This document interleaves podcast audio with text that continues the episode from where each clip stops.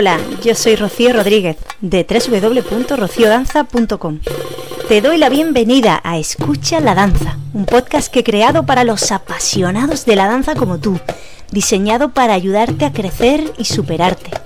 Recuerda, tú puedes hacer de la danza tu camino de vida.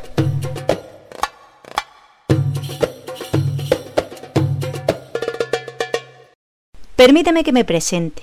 Me llamo Rocío y danzo casi desde que empecé a caminar. Investigo y enseño diversos estilos de danza. Mi especialidad es la fusión de mis dos grandes pasiones, el flamenco y el rasharki. Si quieres conocerme mejor, te animo a que visites mi academia www.rociodanza.com.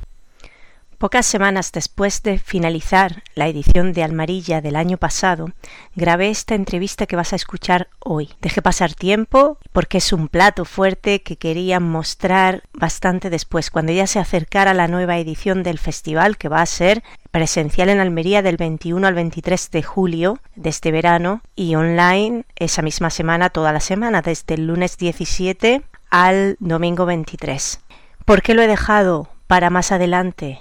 Pues porque nada más y nada menos que vas a escuchar hablar a la ganadora, la gran ganadora del premio Queen Star, categoría profesional como solista del Festival Almarilla de la edición pasada. Ella es Lorraine, tiene muchas cosas interesantes que contarte y decirte que la entrevista es la original grabada en agosto del año pasado, pero en cuando habla de su agenda, de su agenda personal y de sus proyectos, la hemos actualizado para que estés al tanto de todo lo que Lorraine va a hacer en estos próximos meses. Te animo a escucharla, a disfrutarla y decirte que además del festival, que todavía estás a tiempo de apuntarte, quedan pocas plazas para el presencial, hay más opciones para el online. Ya sabes que puedes elegir el modo de disfrutar de este fabuloso festival lleno de premios y de novedades. Además de Almarilla, tengo otra gran novedad que sé que muchas de vosotras estáis esperando. Voy a retomar la formación Impulsa tu crecimiento como danzante. Esta formación es totalmente gratuita es para todo tipo de danzantes, no importa la edad, el nivel, el estilo que bailes. Es una formación a nivel psicológico muy interesante para todos los que amamos la danza y nos queremos dedicar a ella ya sea profesional o de manera aficionada, que queremos crecer con la danza. Así que si quieres informarte un poquito más sobre Impulsa tu crecimiento como danzante, contacta conmigo a través de mis redes sociales o de la página web te dejo con la entrevista a Lorraine. Hoy está con nosotros una bailarina que es pura energía en el escenario. De origen francés, empezó a la tierna edad de 5 años a bailar con la danza clásica. Luego pasó a explorar estilos muy diferentes, como es el caso del hip hop y muchos otros más. Ahora ella está enfocada en la danza oriental, hasta tal punto que lleva ya varios premios bajo el brazo. Uno de ellos nada menos que el primer premio en la categoría Queen Star profesional del Festival Almarilla, aquí en Almería en modalidad presencial. Ella es Lorraine. Bienvenida a Escucha la Danza. Pues muchas gracias por invitarme. Gracias a ti, Lorraine. Bueno, los comienzos de la danza fueron desde tu infancia y te han llevado a un camino, por lo que me ha ido contando un poquito, ya sé algo de ti, un camino muy versátil, aprendiendo diferentes estilos, a mí me gustaría que compartieras con las oyentes de Escucha la Danza cómo fueron esos primeros años tuyos en la danza, cómo que recuerdas de ellos y cómo finalmente te decantaste por enfocarte en la danza oriental. Pues yo al principio, principio, eh, mi madre me había apuntado a gimnasia. Gimnasia, sí. Gimnasia. Y no me ha gustado, pero me acuerdo que todos los domingos en la televisión en Francia había un programa donde ponían eh, orquestas de música clásica y que todos los domingos por la noche estaba escuchando eso y mis padres han dicho que quizás me podría gustar eh, clases de ballet. Ajá. Así que por la música, porque me gustaba, he empezado a bailar y desde este momento eh, continué a bailar y desde que soy pequeña mm, estoy acostumbrada a ir en el escenario porque cada fin de año estuvimos haciendo mm, un espectáculo de fin de año. eso es lo, lo que recuerdo, básicamente. ¿Y, qué recuerdos tienes de, esa, de ser tan chiquitita y bailar en el escenario desde pequeñita? Es que en eso me siento yo un poco identificada contigo porque a mí me pasó un poquito igual y tengo unos recuerdos muy bonitos. ¿Tú qué recuerdas de ahí? ¿Qué es lo que más te marcó, por ejemplo? Bueno, el primer em, recuerdo que tengo de baile y de escenario eh, fue que he hecho un solo y estuvimos haciendo la, mm, es que no sé cómo se dice en español. La, bueno, dilo en francés y luego intento traducirlo, que no sé francés. Creo que es la capelucita roja. Sí, capelucita roja. Bueno, y eso es mi primer recuerdo y que lo pasé muy bien, la verdad. Ah, qué bonito, qué tierno. y eso es.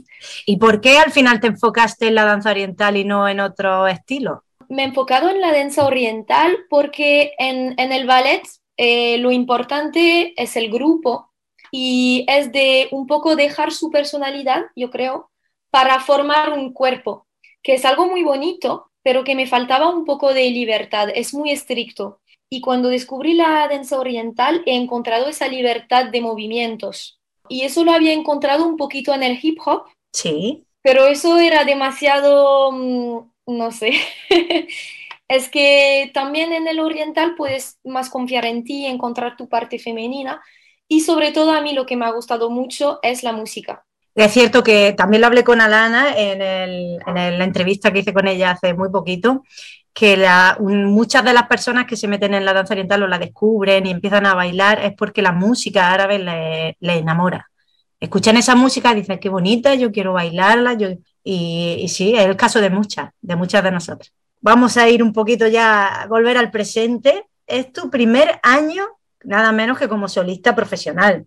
Ya, eso son palabras un poquito más serias.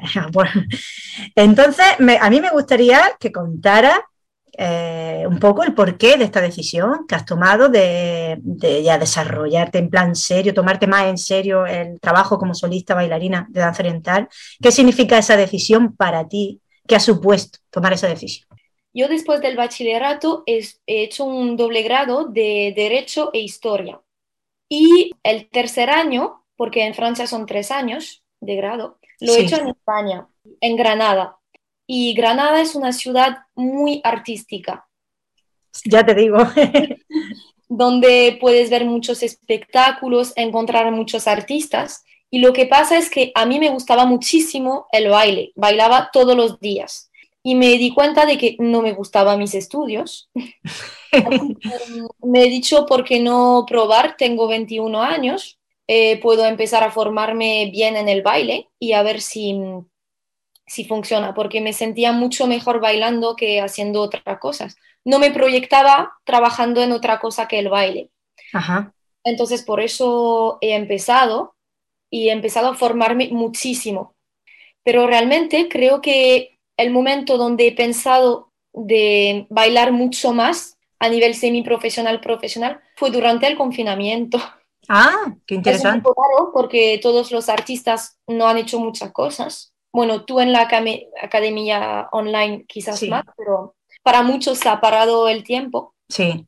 Pero para mí fue el contrario. he bailado mucho más y desde este momento he empezado a pensar en el, en Qué bien. Qué bonito lo que cuentas, qué interesante, porque precisamente el confinamiento ha provocado, para mucha gente ha sido un parón en su vida, como un paréntesis, un poco una pérdida, entre comillas, pero sin embargo para otras personas ha sido un regalo, también entre comillas, un regalo en el sentido de tener más tiempo para ti, para poder plantearte realmente qué quieres en la vida. Claro, ante, un, ante una situación tan diferente, tan brusca en la que nos cortan nuestro ritmo vital, el ritmo que teníamos, nuestra rutina, pues de pronto te planteas un cambio en tu vida, cambio radical, y quien haya aprovechado, quien ha aprovechado ese tiempo de confinamiento bien aprovechado, es un gran regalo, la verdad, ese tiempo que nos dieron. Para quien lo haya aprovechado, claro, ha habido de todo. En tu caso está claro que lo ha aprovechado. Pues enhorabuena. Entonces, mm, ¿esta decisión te ha dado vértigo? ¿Te ha dado alegría? ¿Cómo la definirías con emociones? Lo digo porque a lo mejor puede ser que alguna que esté escuchando este podcast esté planteándose lo mismo, sino ahora para un futuro. Voy a ser súper honesta. Muy bien. Yo estaba muy alegre, pero ha sido difícil, Me explico, porque las personas alrededor, todos no entienden. Yo mm, era buena alumna, no tenía problemas o cosas así. Y muchos piensan que mm, si tú cambias para algo artístico, el baile, sobre todo porque es un trabajo, lo ven solo como un trabajo del cuerpo y no como un trabajo también de mm, intelectual. Y, había muchas personas que no han entendido, yo creo, que no pensaban que podía hacer cosas tan buenas. Pero he tenido el apoyo de, la verdad, he tenido el apoyo de mi familia y eso fue lo más importante para mí y de mis mejores amigos, que me han apoyado mucho en eso. Y creo que si tú tienes el buen apoyo para lanzarte después, ya es más fácil. Pero estaba muy alegre y me sentía mucho mejor. Eh, te levantas todas las, las mañanas y sabes por qué. Tienes motivación, lo que no tenía antes, tanta motivación. Gracias por tu honestidad, tu sinceridad. Eso es muy valioso. Bueno, no me extraña que estés feliz. No me extraña que estés contenta porque además de que estás haciendo lo que te gusta, con sus dificultades, por supuesto, pero porque todos los caminos tienen dificultades, pues ya que uno se mete en un camino con dificultades, que sea el camino que te gusta. Pero es que además, vale, nada es perfecto, pero tú llevas un año muy bueno, ¿eh? Llevas un año espectacular, porque al menos a nivel de concurso estás logrando con creces, yo creo, tus objetivos que te han marcado. Si no, ahora me lo dices. Uno de esos logros ha sido bueno, pues ya, ya lo he dicho antes, el primer premio que te has llevado en la categoría de profesional Queen Star en el Festival de Almarilla. Hazme un poco ese balance de, por lo menos a nivel de concurso, tienes que estar muy contenta. Cuéntame. bueno, em, al principio yo estaba en contra de los concursos. Totalmente. No me digas. Sí, porque em, pensaba que algo artístico no se puede competir Em, a nivel artístico. Eh, sobre todo en Oriental, que para mí no es un baile que es hecho para los concursos. No es un baile para los concursos, porque es muy personal eh, lo que bailas. Entonces puedes hacer movimientos muy simples y entiendo, mucho a alguien y no a otro. Por ejemplo, vemos a bailarinas antiguas o, o aún chicas de Egipto que bailan muy bien, pero que no tienen esta posición perfecta de, las chicas que vienen, por ejemplo, de los países del este, que se presentan a concursos, pero te emociona muchísimo. Sí, sí. Y en mi caso, muchas veces más, pero bueno. sí. Entonces yo estaba en contra, pero he cambiado un poco mi, opinión hablándolo con chicas que habían concursado y todo. Yo creo que es bueno para impulsarte como bailarina, porque yo sé que si no había ganado tu concurso, las probabilidades para que, para que venga a tu festival a dar una clase eran mínimas porque no me Pues no te conocía, para, claro. ¿Sabes? Claro. Eso, entonces yo creo que te puede impulsar como bailarina y que está bien. Y también lo veo bien de tener una opinión de otros profesores, otras bailarinas sobre tu trabajo, que eso hace mejorar mucho tu técnica. Y también porque para una cuestión financiera, que todos no se pueden pagar una clase de una hora particular en vivo con un profe. Por ejemplo, en París cuesta 100 euros una clase. 100 euros. Sí, con un, con un buen profe. Está bien. Incluso tienes la opinión de varios profesores que están reconocidos y bueno, para un otro precio, podemos decir, y opinión en el escenario. Eh, yo nunca he trabajado tanto coreografías que para un concurso. Entonces te, permite tener rigor y serio, eh, en eso ayuda mucho y por eso creo que está bien. Aunque debemos matizarlo que si no ganas no es que eres mala bailarina o es que bueno, hay varios criterios. Exacto. Yo, yo mira, te comparto 100% todo lo que has dicho, porque yo también creo que la danza oriental en los concursos es bastante injusto, porque tú, como tú misma has dicho, una danza súper personal. No es lo mismo, por ejemplo, el baile deportivo de salón, el baile deportivo. Ahí se mide el desplazamiento, los qué movimientos vas a hacer, la complejidad, en la postura, la técnica, que también se mide en danza oriental, pero tú ahí no, no buscas expresar opinión, buscas hacer un show en pareja, súper coordinado y cuanto más complejo, mejor. Pero no es que no haya emoción, porque en el baile siempre hay algo de emoción, pero no es lo principal. En un baile deportivo de salón me refiero, y también por eh, la danza clásica, como comentaba antes. son unos estilos más fríos, más impersonales. Y claro, ahí los concursos sí tienen más sentido en cuanto a que son más justos, entre comillas, porque se está midiendo de una manera más matemática. En los concursos de danza oriental no, ahí hay mucho de corazón, de gustos personales, emociones, y aunque los profesores siempre intentan ser lo más justos y objetivos posibles, pues es muy difícil, porque es todo pura emoción.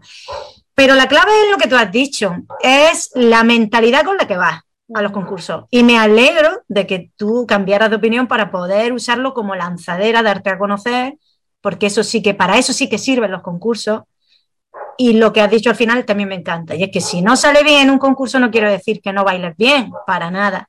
Quiero decir que, bueno, que en ese momento las circunstancias no se han dado para que el premio sea tuyo, pero a lo mejor lo has hecho de maravilla o a lo mejor te sirve como para decir, bueno, en esto puedo mejorar también, concursar no es lo mismo que bailar en un espectáculo, es diferente, tienes menos libertad, tienes que ir más a lo del concurso. Bueno, entonces la experiencia del concurso ha sido positiva y además has repetido en varias ocasiones, ¿no? No solo has eh, venido al de Almarilla. He participado a tres concursos. Sí. El primer fue en Barcelona, el de Oscar, Oscar Flores. Oscar Flores. Eh, Oriental Dance Meeting. Era mi primer y he participado en la categoría Nuevos Talentos y he ganado el segundo premio. Muy bien. si no me lo Enhorabuena.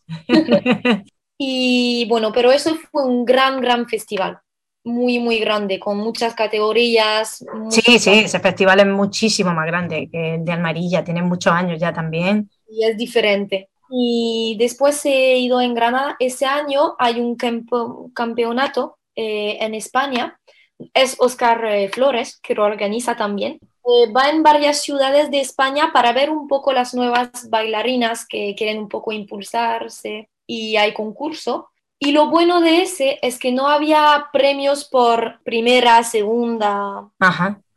Había una nota y si tú conseguías, creo, no me acuerdo, 7 sobre 10, puedes ir a la final en Madrid. Entonces eso fue bien porque no había este ambiente de, de competición, competición. Bueno, en el mío tampoco, ¿eh?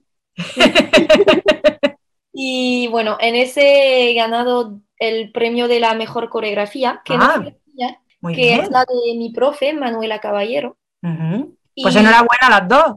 Sí. Y otro premio, el premio Carisma, que fue otro premio especial. El Carisma, muy bien. Pues felicidades, ya te digo, un año redondo. Bueno, y al final, eh, Almería, que me ha gustado mucho, eh, sobre todo la AFLA, el viernes. ¡Eh! La AFLA es lo mejor. Y lo de presentarnos todas para, ¿sabes? Empezar el fin de conociéndonos todas. Eso me ha gustado mucho. Ay, no, gracias.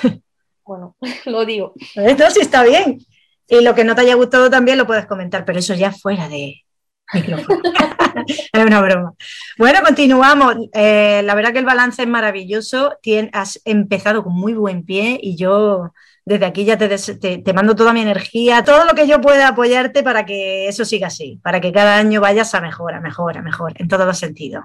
Bueno, en tu caso, la mayor parte de tus conocimientos en danza oriental, por lo que me has contado, o por lo menos al principio, eso ya ha cambiado porque me has dicho que estás tirado mucho tiempo formándote, pero tú empezaste siendo autoridad. Esto tiene sus ventajas y tiene sus inconvenientes, como todo, ¿no? Háblanos de esa experiencia. Bueno, pues yo he empezado a orientar en una compañía de baile del mundo.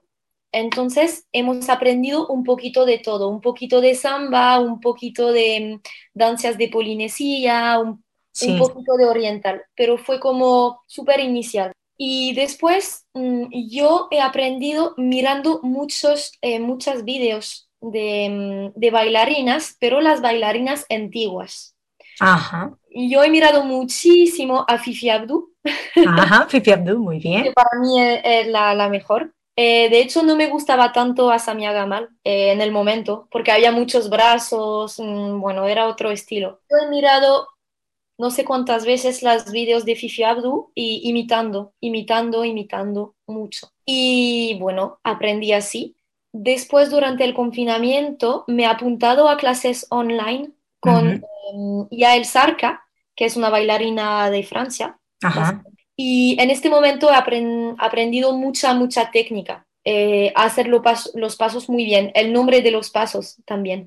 Claro, eso viendo vídeos de bailarina es más difícil aprenderlo. Y desde ese año me he apuntado con una profe en, presencial, Manuela Caballero, que me aprende mucho y he elegido esas dos profes porque ellas em, respetan mucho al estilo Egipto, que a mí es lo que me llama la, atención. Pero quiero comentar que lo he podido hacer de manera eh, autodidacta, mirando a vídeos, porque yo tengo una base en otros bailes fuerte. Claro. Eh, para una, yo creo que empieza sin haber bailado nunca, eh, yo creo que es mejor empezar con una profe. Depende un poco de, eso. Sí, sí, no, yo pienso igual. Es que ser autodidacta, eh, como tú dices, si, llevas desde los cinco años bailando, sabes muy bien de qué va la danza, además tienes una base de danza clásica, has participado hasta en una compañía de danza, sabes lo que es actuar, bailar, es algo que tienes ya interiorizado, aunque el estilo no lo conozcas, estás aprendiendo un estilo diferente. Y ahí sí puedes aprender mucho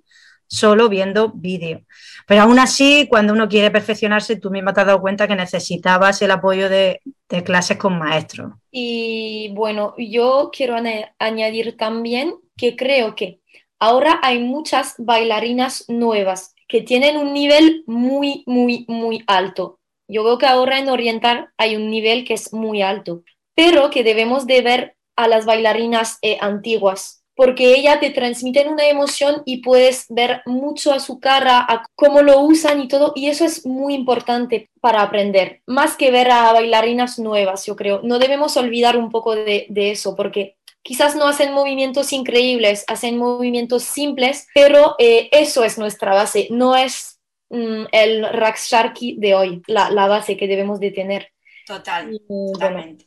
y yo aconsejo, en la medida del posible, de ir a... Mm, a ver a varios profesores, eh, no quedarse con, bueno, eso es mi opinión. Sí, sí, sí.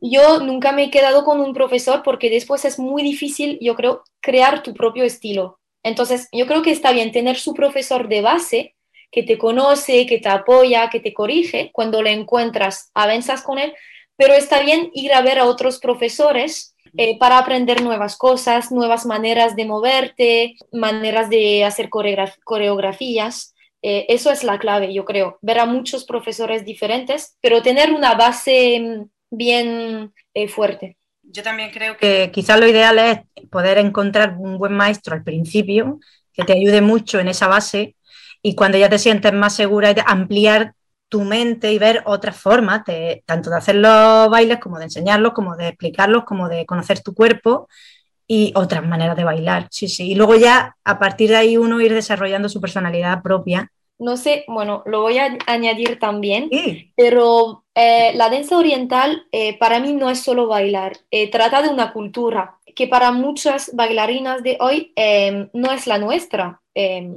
es una cultura diferente, aunque yo creo que hay lazos también. Por ejemplo, en Andalucía hay muchos lazos con los árabes, entonces Quizás en Francia también tenemos un poco de eso porque hay muchas conexiones, pero no debemos olvidar que es otra cultura y que es muy importante para mí de interesarse muchísimo en la cultura. Em, yo creo entender las letras de lo que bailamos es fundamental. Y lo de la ropa, por ejemplo. La ropa de, bailar un baladí, lo bailas con una galabella, eh, eso es, lo debes saber. Podemos tomar libertades pero para tomarlas debemos conocer bien a los códigos. Sí, exacto. Saber lo que uno está haciendo, ser consciente, aunque luego tú digas, bueno, pues me voy a tomar la libertad de no ir estrictamente con el vestuario que debe ser, pero sabiéndolo, por lo menos, sabiendo lo que estás haciendo.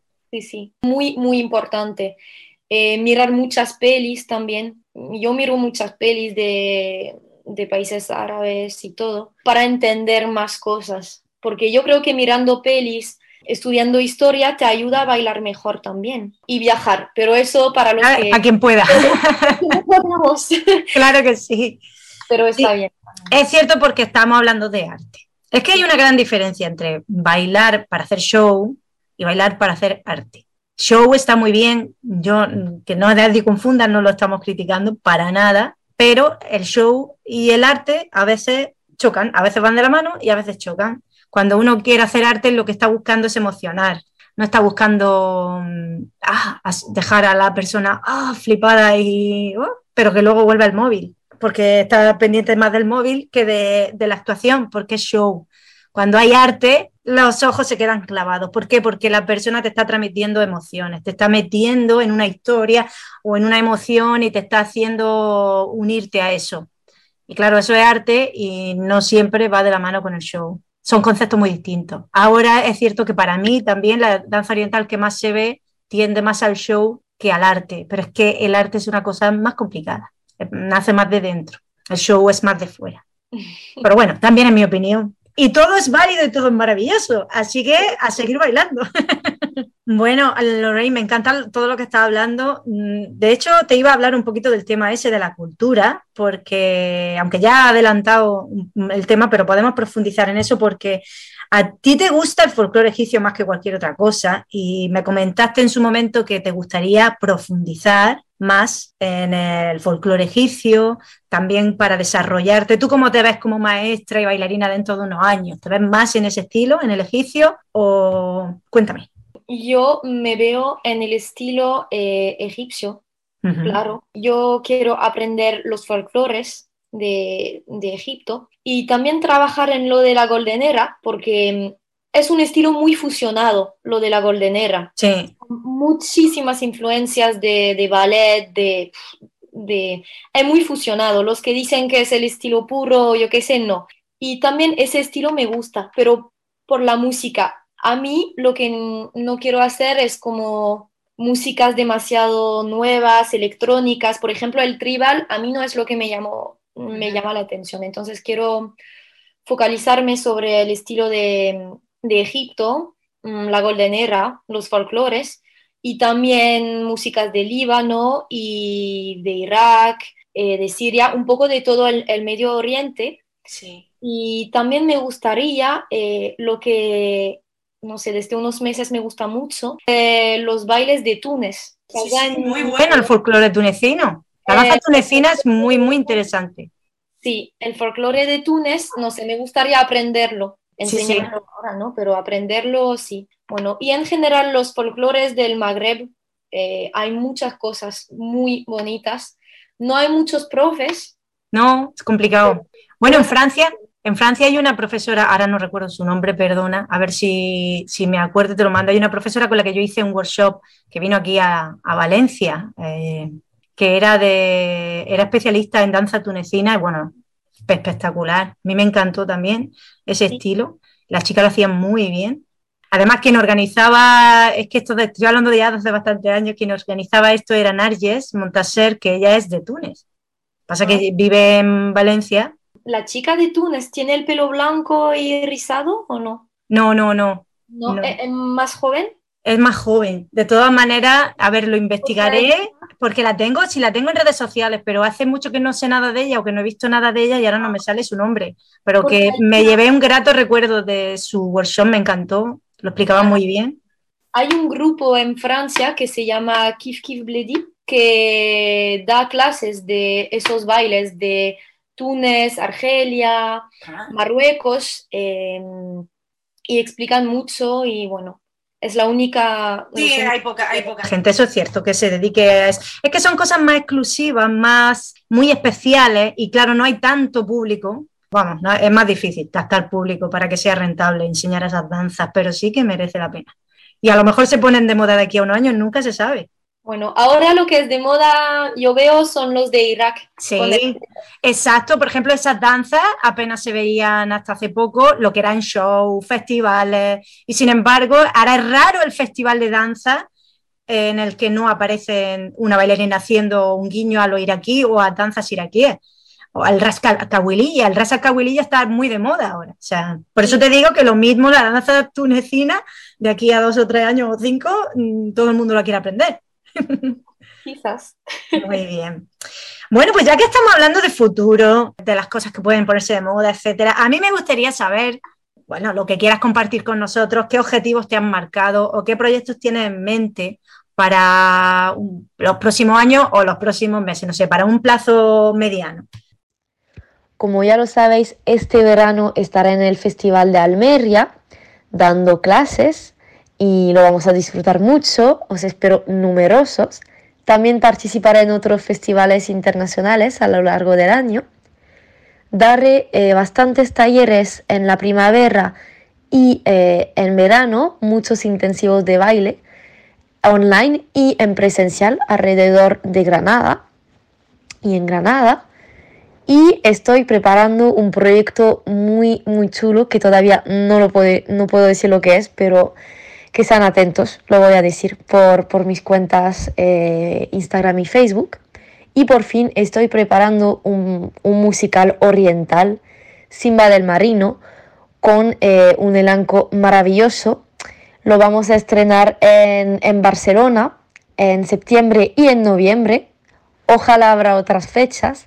Y bueno, eh, hay interpretación, baile con mucha diversidad, muchos elementos y canto. Así que eh, os esperan muchas cosas. Un beso, un abrazo.